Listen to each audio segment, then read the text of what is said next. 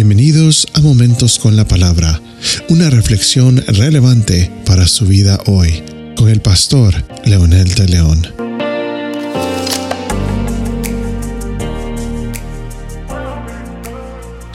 En nuestro episodio anterior mencionamos que el hombre y la mujer, al escuchar que Dios se paseaba en el huerto, se escondieron. Pero la respuesta del hombre, cuando Dios lo llama, revela la razón de haberse escondido cuando lo escuchó.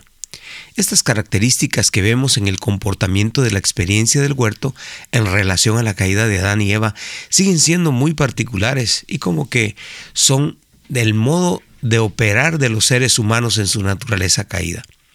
Primero vimos que la mujer contempla las posibilidades según lo que le ofrece la serpiente. Dios se las había escondido o quería negárselas según lo que la serpiente trató de convencerla. A esto se le llama engaño, de ahí el nombre de diablo, engañador. Segundo, al ser la mujer engañada y escuchar una versión de la vida y la muerte distorsionada y malintencionada, optó por esta posibilidad.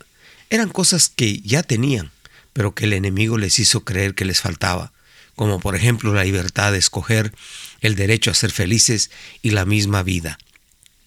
Tercero, ellos nunca imaginaron que las consecuencias de no obedecer a Dios, a Dios serían fatales.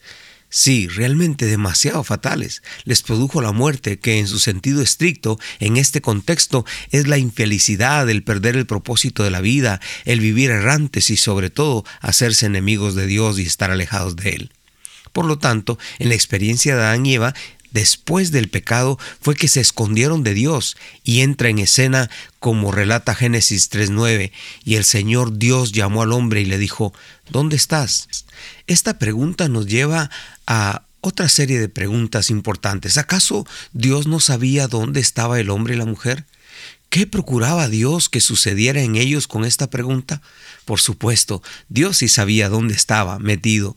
Él se había metido entre los arbustos, seguro, como dice la escritura, eh, no solamente estaba escondido físicamente, pero también mentalmente había predispuesto a esconderse.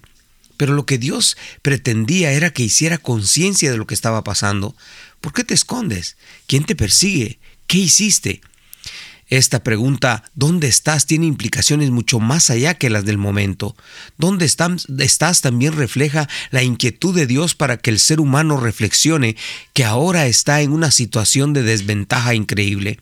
Ahora el ser humano es frágil, sensible, incapaz de salir adelante por él mismo.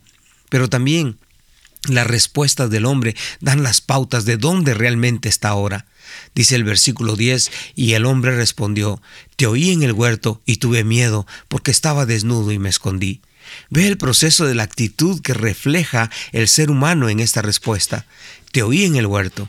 El ser humano está consciente de la existencia de Dios. Los ateos, los anticristianos, los agnósticos, etc., están conscientes del Dios que nos hizo, pero están escondidos y quieren ignorar esta presencia.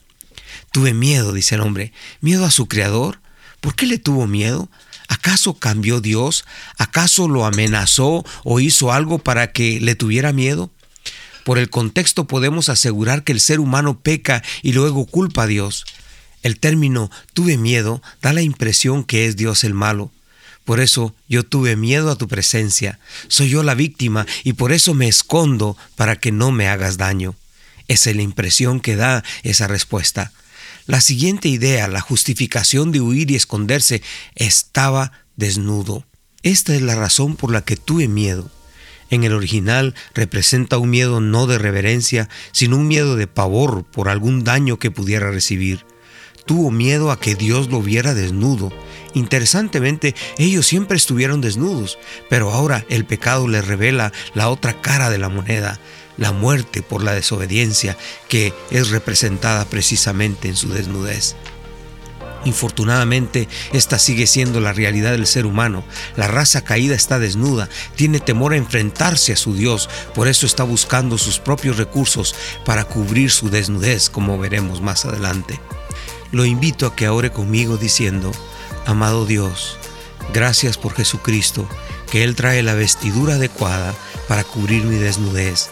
Y gracias porque por medio de Él, el miedo, el pavor que puedo sentir hacia ti, es quitado porque Jesucristo tiene el poder de unirme a ti con su gracia, con su sangre y su perdón. En ese nombre poderoso yo oro ahora. Amén. Esto ha sido Momentos con la Palabra. Comparta esta bendición con sus amigos y familiares. Hasta la próxima.